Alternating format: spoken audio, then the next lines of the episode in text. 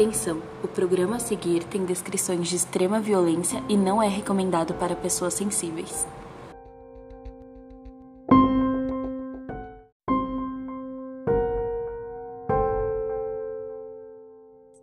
Olá pessoal, eu sou a Nath.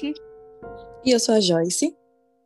Sejam bem-vindos de volta ao Clube do Terror.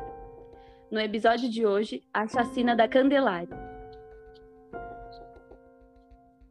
A noite de 23 de julho de 1993, no Rio de Janeiro, foi marcada por um dos maiores cenários de terror que o Brasil já viveu. Dois carros pararam em frente a uma das igrejas no centro da cidade e começaram a disparar com armas de fogo. O alvo, meninos moradores de ruas que tinham entre 6 e 19 anos. As vítimas foram pegas de surpresa enquanto dormiam e morreram sem nenhuma chance de defesa. O caso entrou para a história como a chacina da Candelária, Naquela noite, Ivone Bezerra de Mello teve uma premonição. Abre aspas. Eu dei a três garotos uma ficha telefônica para eles me ligarem se acontecesse alguma coisa. Fecha aspas. E aí ela se despediu do grupo de 70 meninos de rua que dormiam na frente da igreja da Candelária, no centro do Rio de Janeiro.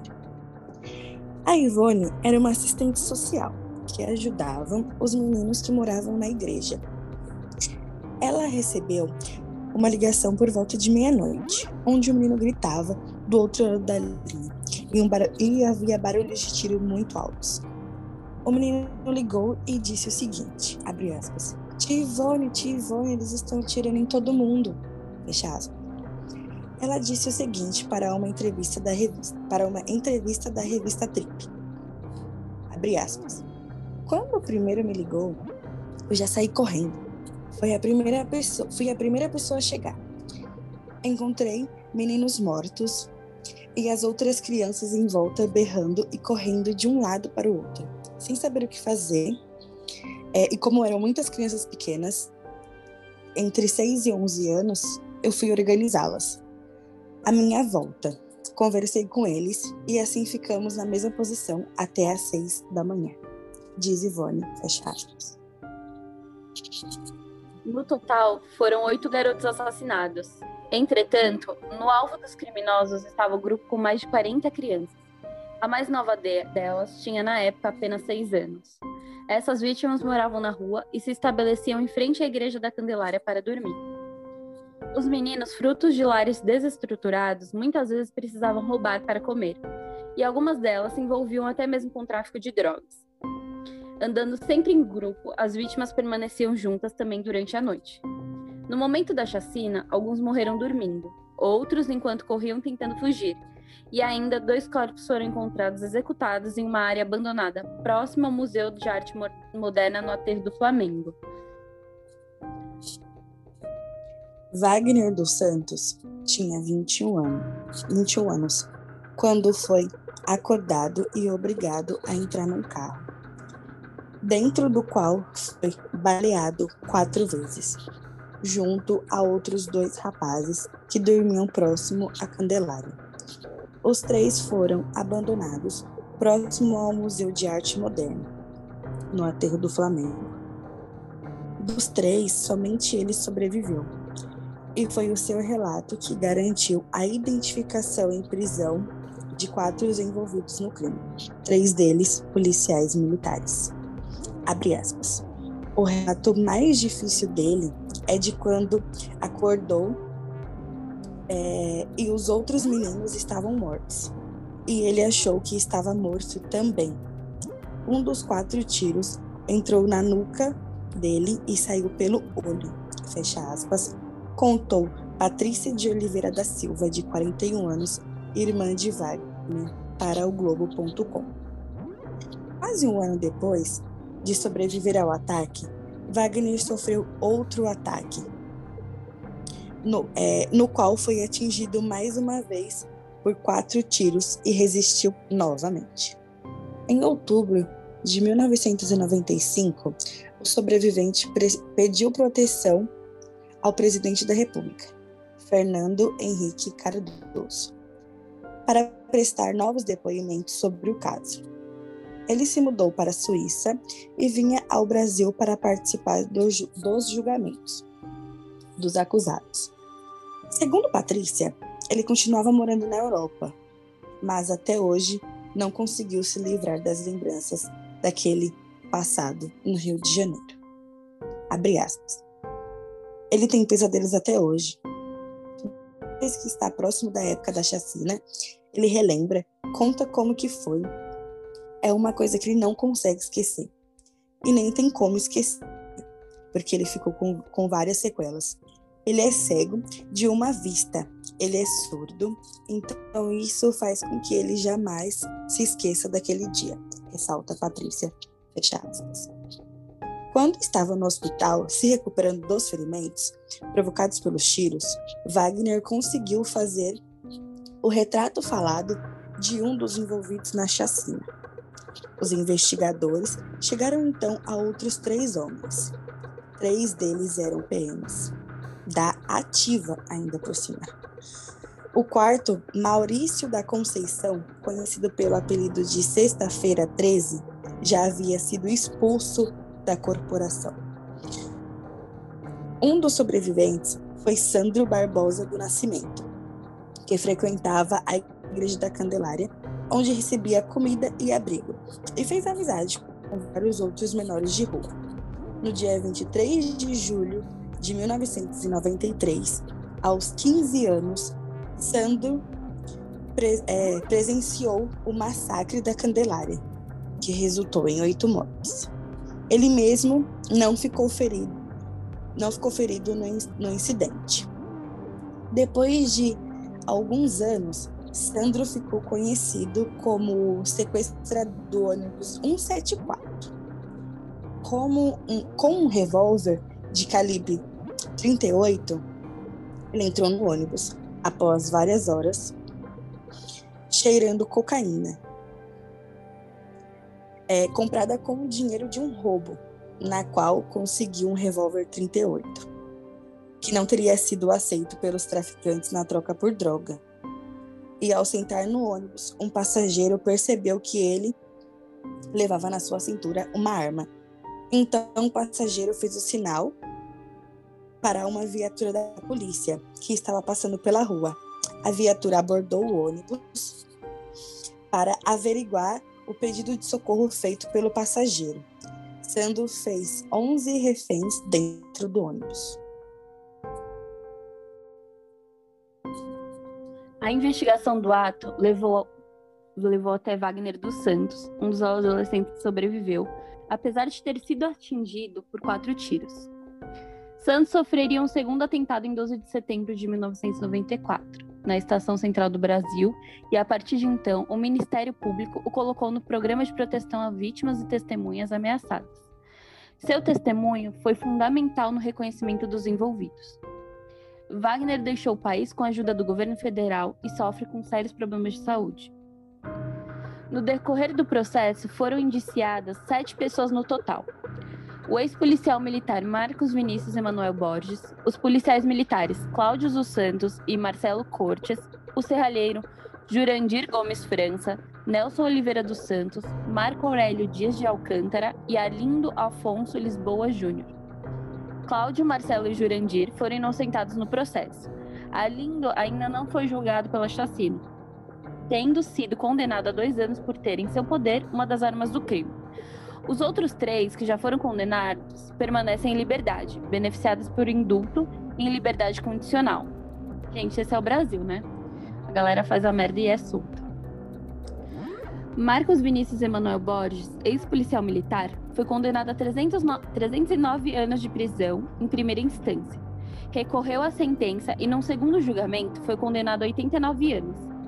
Insatisfeito com o resultado, o Ministério Público pediu um novo julgamento e, em fevereiro de 2003, Emanuel foi condenado a 300 anos, mas permanece em liberdade. Nelson Oliveira dos Santos foi condenado a 243 anos de prisão pelas mortes da chacina e a 18 anos por tentativa de assassinato de Santos. Recorreu à sentença, sendo absolvido pelas mortes em um segundo julgamento. Mesmo após, após ter confessado o crime, O Ministério Público recorreu e no ano de 2000, Nelson foi condenado a 27 anos de prisão pelas mortes e foi mantida a condenação por tentativa de assassinato, somando uma pena de 45 anos. Nelson Oliveira dos Santos também já está solto. Atualmente ele está em liberdade condicional por outros crimes, segundo o Tribunal de Justiça do Rio. Marco Aurélio Dias de Alcântara foi condenado a 204 anos de prisão e também foi liberado da prisão, No dia anterior ao massacre, os policiais efetuaram uma prisão de dois meninos. Os amigos jogaram pedras na direção dos oficiais, sendo que uma delas quebrou o vidro da patrulha da 5 BPM. As mortes seriam uma vingança pelo ocorrido. Porém, há quem acredita que o crime estava ligado ao tráfico de drogas, já que o 5 Batalhão da Polícia Militar do Rio de Janeiro funcionava como um esquadrão, um esquadrão da morte que também traficava drogas. As mortes seriam um acerto de contas com outros meninos ligado ao sistema. Antes de falar a lista das vítimas, é, eu queria falar que, assim, olha como as coisas são. É, as, pessoas, elas, as pessoas fazem o que fazem, matam crianças, crianças, e são liberadas, como se não tivessem feito absolutamente nada. Isso é totalmente bizarro. Esse é, o Bra... Esse é o verdadeiro Brasil que a gente mora, onde a justiça não é feita. Muitas vidas são ceifadas de forma de formas cruéis, independente do motivo, ninguém tem direito de tirar a vida de ninguém, de ninguém. E o que aconteceu foi uma chacina realmente. Ninguém teve chance de se defender, como no massacre do Carandiru, onde os policiais entraram de uma forma super violenta, mataram todo mundo ali, quer dizer, a maioria, e você viu que não teve nem chance de se defender. Gente, eu tenho muito medo de morar no Brasil hoje. E eu imagino como era antigamente, assim. Eu nasci em 1993, mas eu imagino como era nessa época. Se hoje em dia tá nessa merda, imagina antes. É horrível. Nossa. Não, você para pra pensar que a, as pessoas que fazem isso são justamente as pessoas que tinham que defender, né? Porque você uhum. para e pensa, crianças de 6 a 19 anos que moram na rua, o que, o que que você para e pensa? Ah, o policial tá passando, tá fazendo, né? sei lá, patrulha, tô confortável, tô confiante. Se tiver alguma coisa de ruim por perto, eles vão, né, nos defender. Só que ao contrário, de repente, pode até ser, sei lá, uma ignorância minha. Mas às vezes você tá perto ali, sei lá, de um ladrão, de ser assaltado, a polícia para, ela encara você que está voltando do seu serviço, que de repente está até com o seu filho do lado, ele não olha para a pessoa do lado. Tipo, ele, eles não se dão ao trabalho. Sim. Aí eles vêm simplesmente, por conta de drogas ou não, matar oito crianças. Oito crianças. Qual, qual é a necessidade? E se tivesse sido por droga? Ok, Pega a criança, manda ela ir, não sei, varrer um chão para apagar alguma coisa. Ou. Enfim, não tem nem o, motivo, não tem nem o porquê, né? Policial e tráfico tá ligado. Eles não podem ser os juízes. Tá, eles têm que estar. Tá não... ao... Pode falar. Eles não, eles não podem ser os juízes. Eles não podem. O trabalho deles é só proteger, enfim, ele, é, as crianças não estavam fazendo nada, absolutamente nada. Eu vi em algum. A Ivone mesmo, ela fala no, no Linha Direta que um dos depoimentos que ela escutou das crianças foram que esse policial estava passando na hora, eles estavam fazendo, brincando mesmo tal, acertou o vidro da viatura e o policial pegou e levou o menino para delegacia. Só que aí o delegado falou assim: você não vai, é, não tem por que eu prender ele, não tem um motivo. E aí um dos outros policiais debochou dele e falou assim: Nossa, nem para prender você serve. Então aquilo já consumiu um ódio dentro dele de vingança. Porque ele foi humilhado. Querendo ou não, ele foi humilhado e ele não aceitou, não aceitou ser humilhado por uma criança que é pobre, mora na rua, sabe, não tem ninguém. Tipo, quem ele é para me humilhar? E não foi o menino que humilhou, foi ele próprio que se humilhou. Então, o motivo ele é tão pequeno, gente, para tirar uma vida. Eu fico imaginando essas crianças correndo, o desespero. E tipo, a Ivone lá sentada com eles até 6 horas da manhã esperando, a, esperando alguém chegar para ajudá-los. Eles estavam super vulneráveis. Ela até diz assim: "Nossa, se a gente tomasse, se eles voltassem e atirassem, todo mundo ia morrer". Porque eu estava sentada lá com os meninos em volta e tava ali naquela mesma posição até 6 horas da manhã. Eu fiquei lá da meia-noite até 6 horas da manhã, sem me mexer. Eu dou graças a Deus que existem pessoas como ela que não dão são as pessoas costas. como ela, são pessoas como ela que ainda faz com que a gente acredite no ser humano, né? Pelo menos em alguns, né? Porque realmente é bizarro. Aí você para e pensa, por que será que o policial quis levar o menino? Só porque ele era morador de rua? Talvez se fosse uma criança X num bairro X, o policial iria levar? Se tivesse não, acertado? Com certeza não. Isso com certeza não. A gente mora num país muito desigual. Onde ninguém. Onde o rico não. Ninguém gosta no rico. O rico fica preso por dois segundos. A Isso quando, país... quando vai, né? Porque a gente conseguiu ver aqui que só o fato deles serem policiais, por mais que tava lá 174 é, anos, 200 e tantos anos, 309 anos, na rua, né? Na rua. Sim.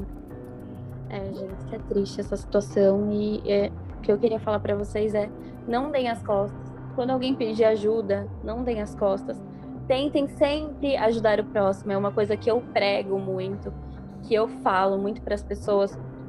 Sabe, a gente não sabe a situação do outro, a gente não pode julgar. A Ivone mudou a vida de algumas crianças, sim. E ela tem, tem mudado até hoje. Ela tem até um projeto no alemão, onde ela disponibiliza curso para as crianças que não têm que não têm dinheiro para poder fazer cursos de dança, de música. Então ela tem esse essa obra lá no alemão que é bem legal, que a gente também vai colocar na descrição do episódio lá no Instagram. Agora, amiga, quer falar mais alguma coisa? Bom, na verdade, acho que você resumiu. A gente tem que prestar atenção no que a gente tem à nossa volta e observar e sempre que puder ajudar. O, o, ajudar não necessariamente é um ato de doar um objeto, um dinheiro, alguma coisa. O ajudar às vezes é só você olhar com carinho para alguém que precisa. Conversar, dar, uma, dar um abraço nesse momento não porque a gente está numa pandemia, mas conversar, Sim. escutar o que o, o outro fato de dizer. perguntar, sinceramente, você está bem, querendo realmente saber a resposta, não perguntar por educação, tipo, oh, você está bem, a pessoa fala que não e as, as, a outra pessoa responde tipo assim, ah, não sei o que está acontecendo, mas vai passar. Tipo, não interessa o que está tá passando. Mas assim, você pode não ter a solução, porque ninguém tem solução para tudo.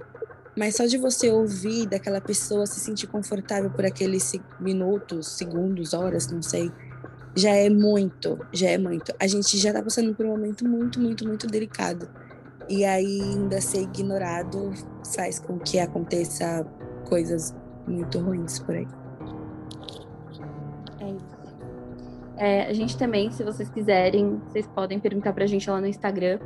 É, eu conheço várias ONGs que fazem trabalhos muito legais, que ajudam uma galera que está na rua, que está precisando de alimento, que está precisando de uma conversa, que está precisando, sabe, de atenção. Então, se vocês quiserem, vocês chamam a gente lá no Instagram que a gente passa o nome de algumas ONGs bem legais.